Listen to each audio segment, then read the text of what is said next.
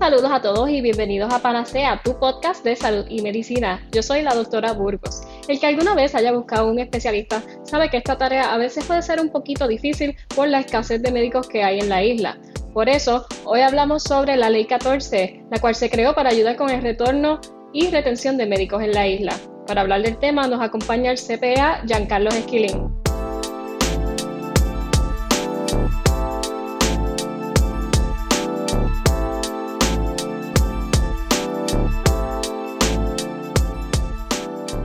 Giancarlo, gracias por acompañarnos en el día de hoy. Muchas gracias a ustedes por la invitación. Giancarlo, esta ley ya lleva desde el 2017 en movimiento. ¿Nos puedes abundar un poquito sobre el origen de esta ley y por qué la crean? Sí, eh, en el 2017 se comienza la discusión de proveer un incentivo contributivo a la clase médica con, con énfasis en los especialistas por la necesidad ¿verdad? que había en Puerto Rico Así que para el 2017 se firma, eh, se aprueba lo que es la ley 14-2017. Ciertamente eso tenía unos requisitos de términos para solicitar los incentivos y solamente cualificaban médicos especialistas. Eh, hubo varias conversaciones, varias batallas, especialmente el Colegio de Médicos estuvo promoviendo que se expandiera este, lo que son las personas elegibles porque la ley 14 en su origen establecía que iban a ser médicos especialistas, pero por necesidad geográfica. Así que si habían, digamos, muchos cardiólogos en la región de Fajardo, pues entonces, pues quizás un cardiólogo que practicara en esa región iba a ser elegible para el incentivo. Esa determinación de necesidad por región geográfica la hacía la oficina del Departamento de Salud este, y pues esas fueron una de las principales batallas, porque muchas personas se quedaron fuera a pesar de que eran especialistas. Solamente eh, por discrimen. O un, tipo de, rechazo a que no había necesidad en su región. Luego de esto, este, ¿verdad? viene el huracán María, vienen los, los huracanes, ahora este año viene el terremoto y demás. Ciertamente ha habido una fuga de profesionales de la salud este, que ha incrementado según la propia exposición de motivos de la reciente ley aprobada. Pero luego puede haber una confusión en qué ocurrió con la ley 14 porque quedó derogada. ¿Por qué quedó derogada? Porque el gobierno estable, aprobó lo que, era el, lo que es el Código de Incentivos de Puerto Rico. Esa es la ley 60 del 2019 y un poquito de trasfondo, lo que hace el código de incentivos es que agrupa todas las leyes de incentivos que hay en Puerto Rico en un solo código. Y lo, pues indirectamente lo que hace es derogar las otras leyes para solamente tener un libro donde están todos los incentivos. Así que la ley 14, eh, los incentivos para la clase médica, es una de las leyes que trae el gobierno y la introduce en el código de incentivos, bajo los mismos escenarios, los mismos requisitos. Ahora bien, hace unas semanas, este, para el 28 de abril, el gobierno finalmente aprueba eh, la ley 47 del año 2020. La ley 47 cambia prácticamente por completo eh, la elegibilidad para que la clase médica obtenga los incentivos del que ofrecía la ley 14.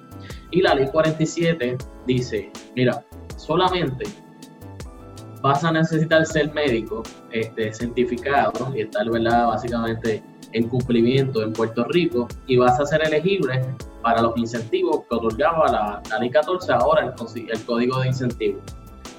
Así que el requisito de médico especialista queda básicamente a un lado, así que a médico generalista y ¿verdad? un sinnúmero de, de, profesionales que ahora, ahora incluye y puedo detallarlo acá, incluye médica, medicina general, cualquier especialidad, podiatría, audiología, cirujano dentista, pues practique cualquier especialidad, ejerza a tiempo completo, va a ser elegible para los incentivos. Eso tiene unos requisitos, ¿verdad? De cumplimiento, no es tan solo tener una licencia, ¿verdad? Hay unos requisitos de labor comunitaria que se tienen que hacer, etcétera. Este, pero básicamente ignoran el único requisito principal que era de ser médico especialista, y también eliminan el requisito de que haya necesidad geográfica este, por, por, su región. Así que un médico que esté al día, ¿verdad? que tenga su colegiación, que esté practicando eh, en Puerto Rico, podrá ser elegible para los beneficios, tiene que pasar por el proceso del trámite de la solicitud y ciertamente cumplir con los requisitos que establecen la ley de las horas de labor comunitaria, etc.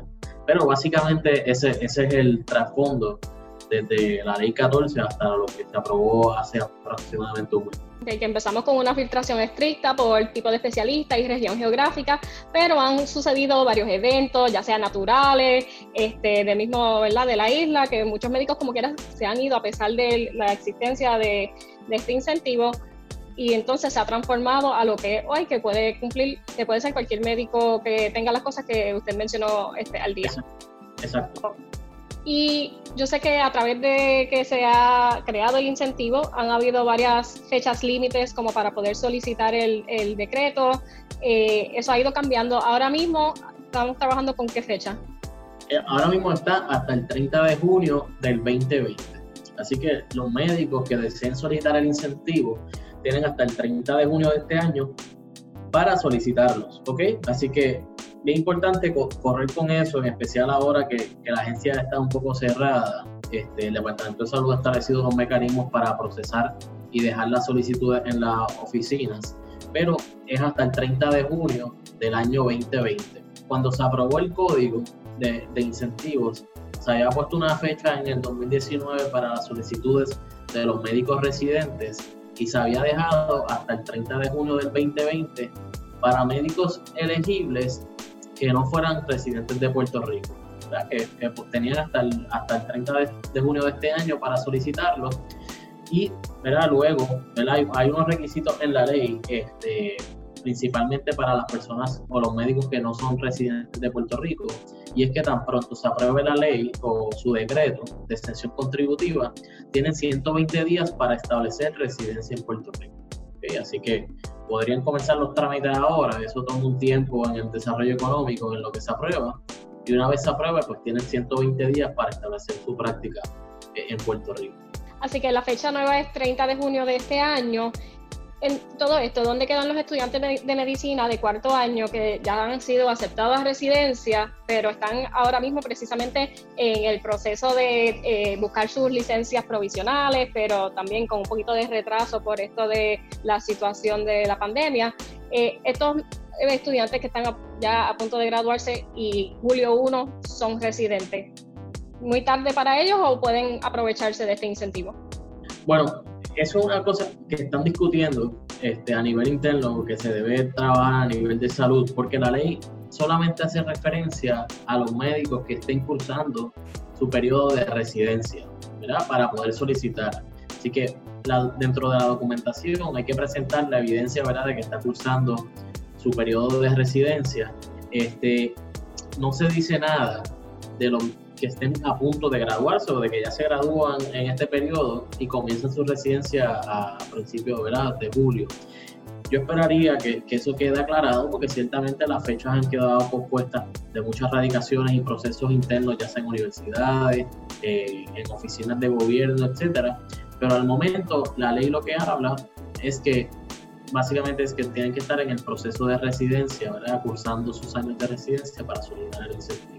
Y en el caso de algún médico residente que ya tramitó el decreto y se le fue aprobado, o que está a punto de hacerlo, pero luego de la eh, residencia que está cursando va a ser una subespecialidad en Estados Unidos. ¿Esto afecta su elegibilidad al decreto?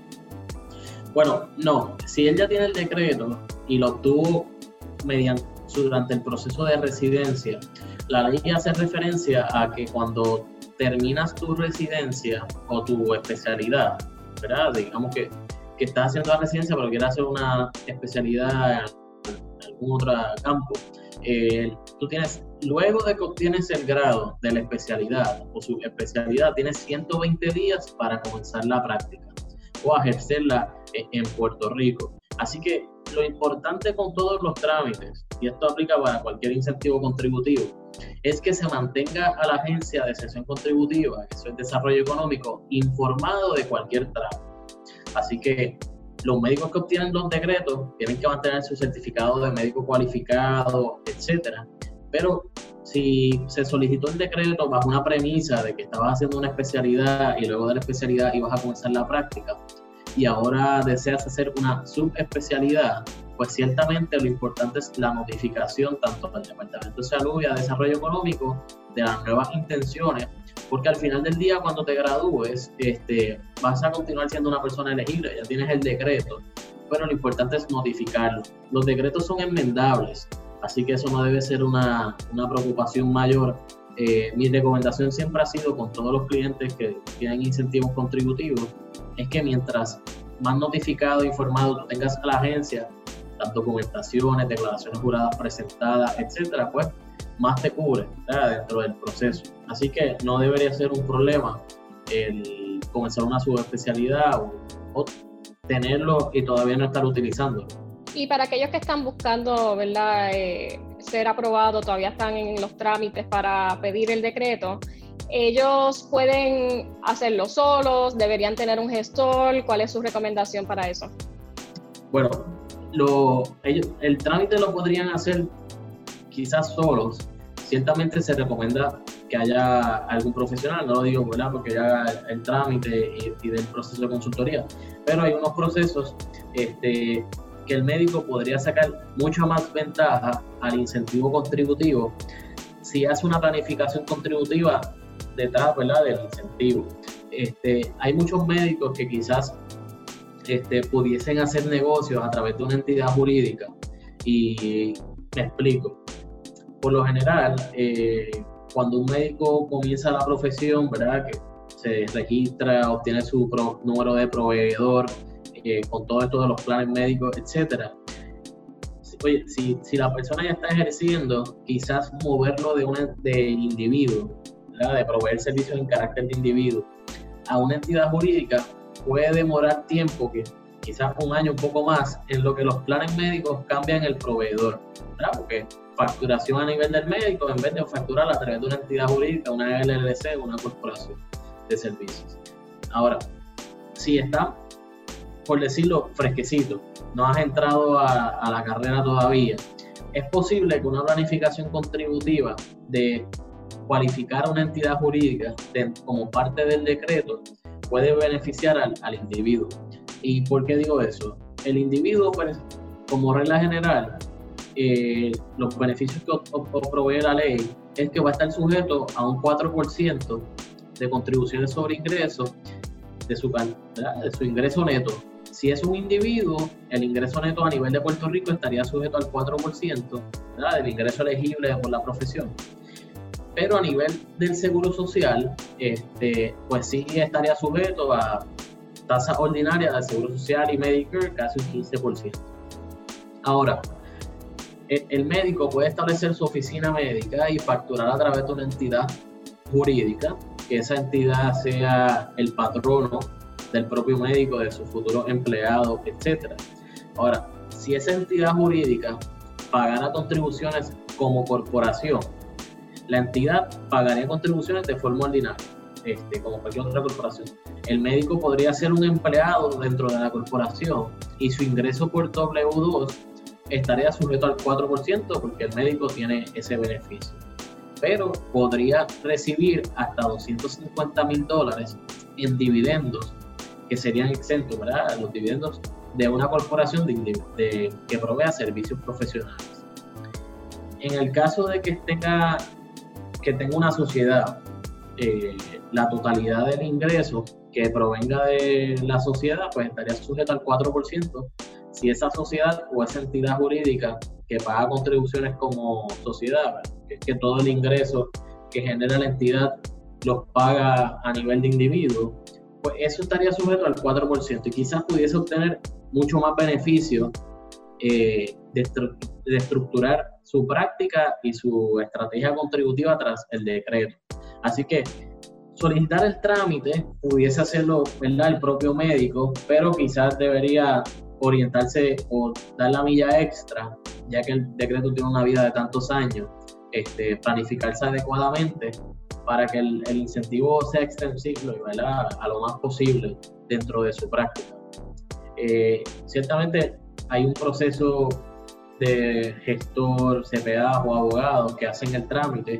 Eh, pues, obviamente uno está acostumbrado a bregar con las agencias, a, darse los cantazos con las agencias, si hay que dárselo, este, y el trámite pudiese ser un poco más rápido, pero ciertamente la solicitud, eh, cada, si, se lee, pues podría tramitar, este, pero lo ideal es hacerlo correctamente para evitar problemas en el futuro, porque la realidad es que hay un costo, hay una inversión de, casi 4 mil dólares en, en costos de, de filing fees, ¿verdad? entre el costo del certificado médico cualificado, la solicitud del decreto, una vez tienes el decreto hay que pagar adicional, etcétera. Así que este, lo ideal es hacerlo correctamente desde un principio y quizás darle un poquito más y planificar el futuro desde, desde un inicio este, bajo la, ley de, de incentivos.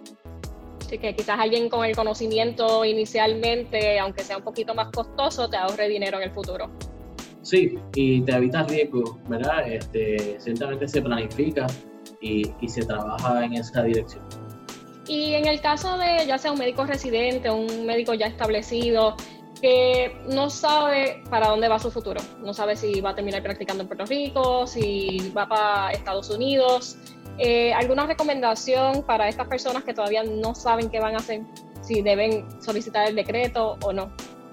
Ok, bueno, el, ¿qué, ¿qué, pasaría? La realidad es que si no sabe, pero se inclina más a Puerto Rico, quizás yo le diría, mira, este, dependiendo cómo esté la situación del médico, ¿verdad? Como mencioné, hay una inversión de casi 4 mil dólares en, en filing fees solamente. Este, ciertamente, si ahora mismo la ley está hasta junio 30, eh, no se sabe si se va a extender luego, eh, que quizás el obtener el decreto es mejor tenerlo en la mano este, y determinar luego si se va a utilizar y se va a quedar la persona en Puerto Rico, pues ciertamente pues ya tiene el beneficio por 15 años al 4% es, que le va a sacar el provecho. Pero en el caso de que ciertamente si la persona está haciendo la residencia y se quiere ir, pues entonces mejor que pues, quizás no lo solicite, ¿verdad? Porque no va a gastar ese dinero en el trámite.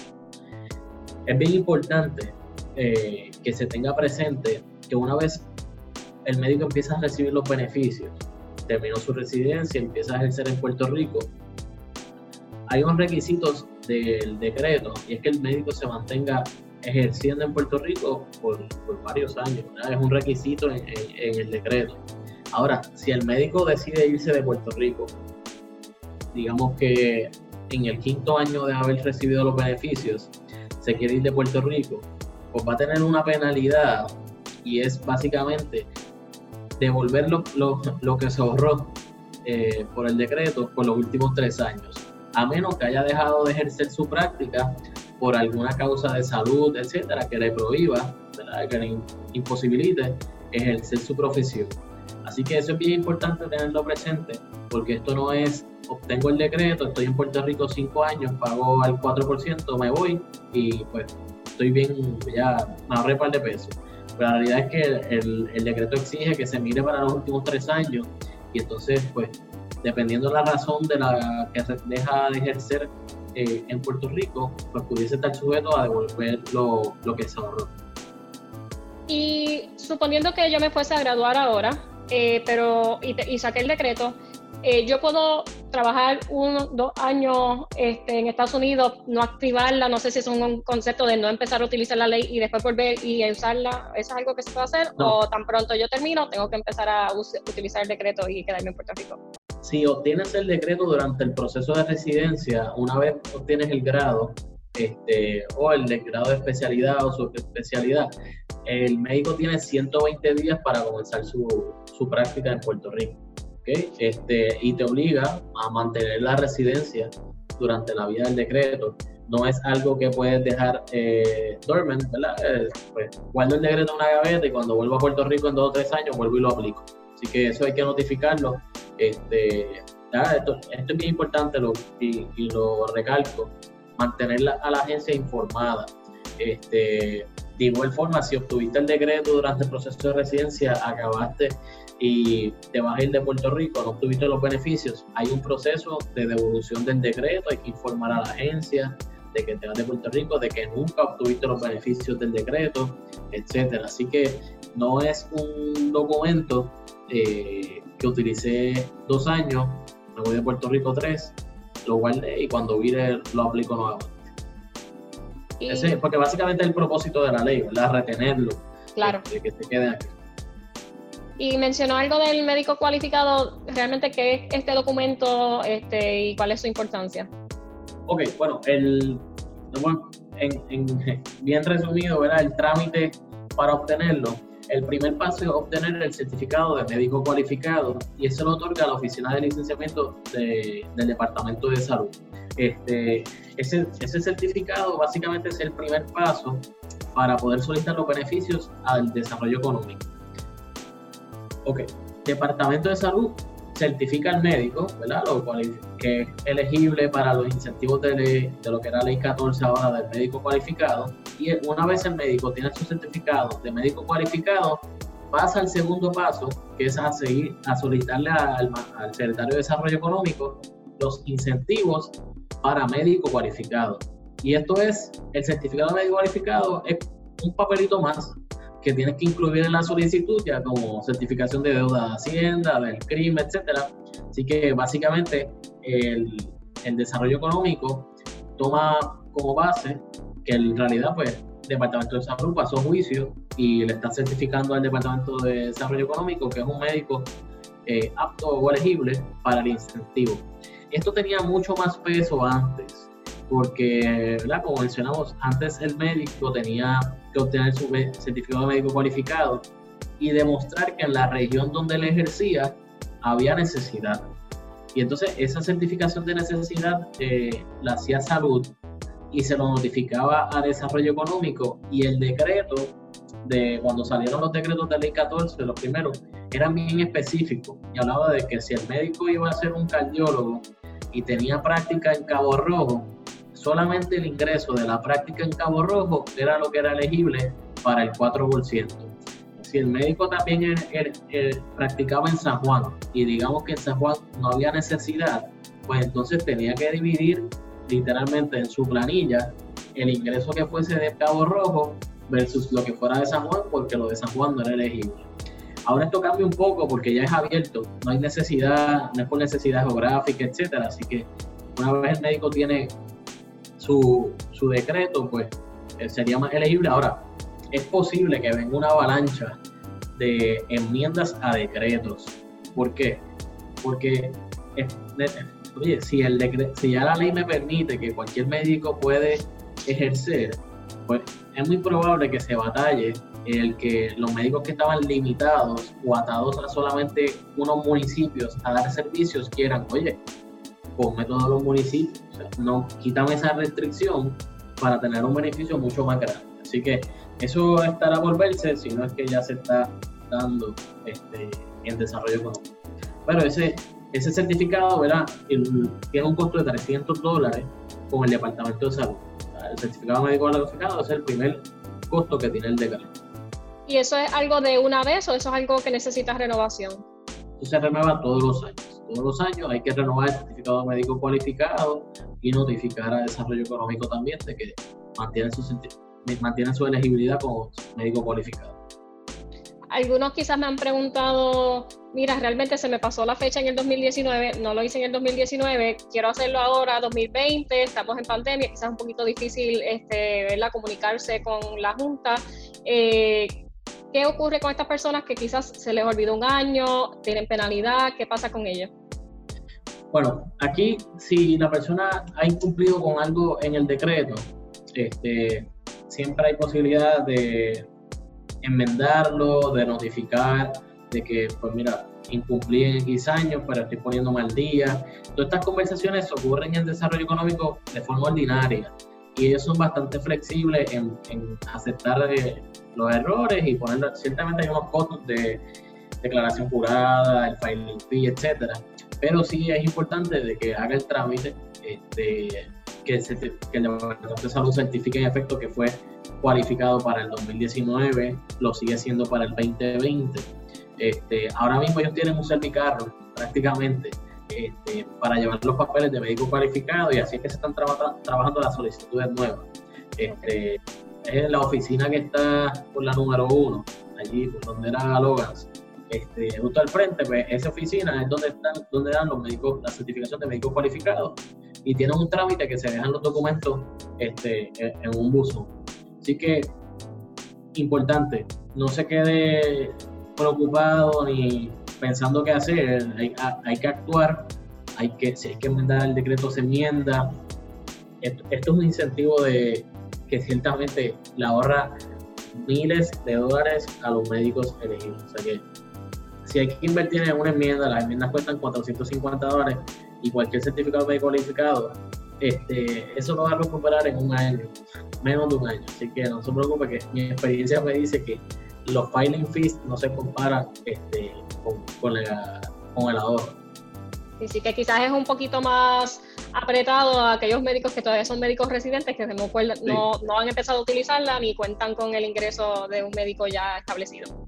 Exacto. Y ahí pues es, es el mismo caso del médico que está haciendo residencia, no ha comenzado a practicar y está indeciso si se queda en Puerto Rico o no, pues es una decisión quizás un poco dura saber si invertir o no en el proceso para luego no, no utilizar.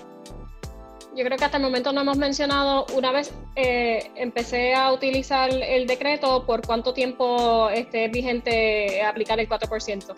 15. 15 años. 15 años. Y aquella persona que esté a punto de graduarse ahora este verano, hay una serie de papeleo, cosas que tiene que hacer, este, hay que notificar a la Junta, qué cosas tiene que hacer antes de empezar su práctica privada este, bajo el decreto. Ok, si ya termina su residencia y va a comenzar la práctica, tiene 120 días para comenzar a ejercer en Puerto Rico y sí se tiene que notificar a las agencias. Este, por lo general las notificaciones se hacen mediante declaración jurada se hace referencia al decreto, a la cláusula en el decreto que establece que una vez termine su práctica eh, tiene 120 días, se notifica y se dice, por ejemplo, terminé en mayo 31 mi residencia, comencé a ejercer en junio 15, estoy dentro del término, etcétera, etcétera, etcétera, y se presenta la declaración jurada en, desarrollo económico. Eso es como, por ejemplo, una compañía bajo ley 20 de, exportación de servicios que le pone el mismo requisito que dentro de un año debe comenzar operaciones, pues le tiene que notificar a Desarrollo Económico la fecha de comienzo de, de. Y sucesivamente hay otros requisitos, ¿verdad? Una vez el médico empieza a ejercer, este, pues tener su registro de comerciante, este, si va a ejercer en una oficina, pues su patente municipal y todas esas cosas que son requeridas para estar en, en la ley cuando se hace negocio por cuenta propia. Pues, es bien importante, hay una cláusula en el decreto que le exige al médico estar al día con todas las contribuciones. Así que todas las contribuciones en Puerto Rico sabemos que hay muchas y eso incluye el Fondo del Seguro del Estado, el impuesto sobre venta y uso, contribución sobre ingresos, CRIM, etcétera. Así que este, no es tan solo el 4%, hay que estar al día con todo. Eh, no sé si en algún lugar del decreto o, este, o algo asociado habla sobre repago de préstamos, si esto es algo que se ha establecido en alguno de, de las enmiendas al decreto o no se ha considerado repago de préstamos estudiantiles eh, en estos incentivos. Se ha discutido, pero todavía no, no hay nada fijo per se. Este, había unas intenciones, ¿verdad?, de, promover un, un incentivo para el repago de los préstamos de médicos, todavía está en veremos. Bueno, pues realmente para resumir un poco, ¿verdad? Este decreto se hizo inicialmente para médicos especialistas para su retorno y retención en la isla, pero dado las diferentes circunstancias que han ocurrido en el país y mundialmente, ahora esto pasó a incluir a todo médico este, que cumpla con los requisitos del decreto. Así que tiene un costo para empezarlo, pero sí tiene sus beneficios que duran este, unos 15 años de cumplir con los requisitos durante ese tiempo. Así que muchas gracias, Giancarlo Esquilín, por estar con nosotros en el día de hoy y informarnos sobre esta, este decreto y por su valiosa información. Gracias a ti. Lo importante, tienes hasta el 30 de junio para solicitarlo. Los incentivos son retroactivos el primero de enero del año que se solicita. Así que si una persona lo solicita y es elegible para el 2020 y ya está practicando, sería el año 2020 completo, de que estaría ya comenzando a su 4%, y ciertamente analice la inversión que se hace a un inicio, este, los, beneficios son buenos, este, y mantiene su práctica ¿verdad? en Puerto Rico, así que es para mantenerse aquí. Claro que sí. Bueno, pues muchas gracias, Giancarlo. Gracias a ti. Bueno, esto fue otro episodio de Panacea, tu podcast de salud y medicina. Para que no pierdas esta valiosa información, recuerda buscarnos en las redes. Estamos en Facebook, Twitter, Instagram y Spotify. Busca panacea.salud.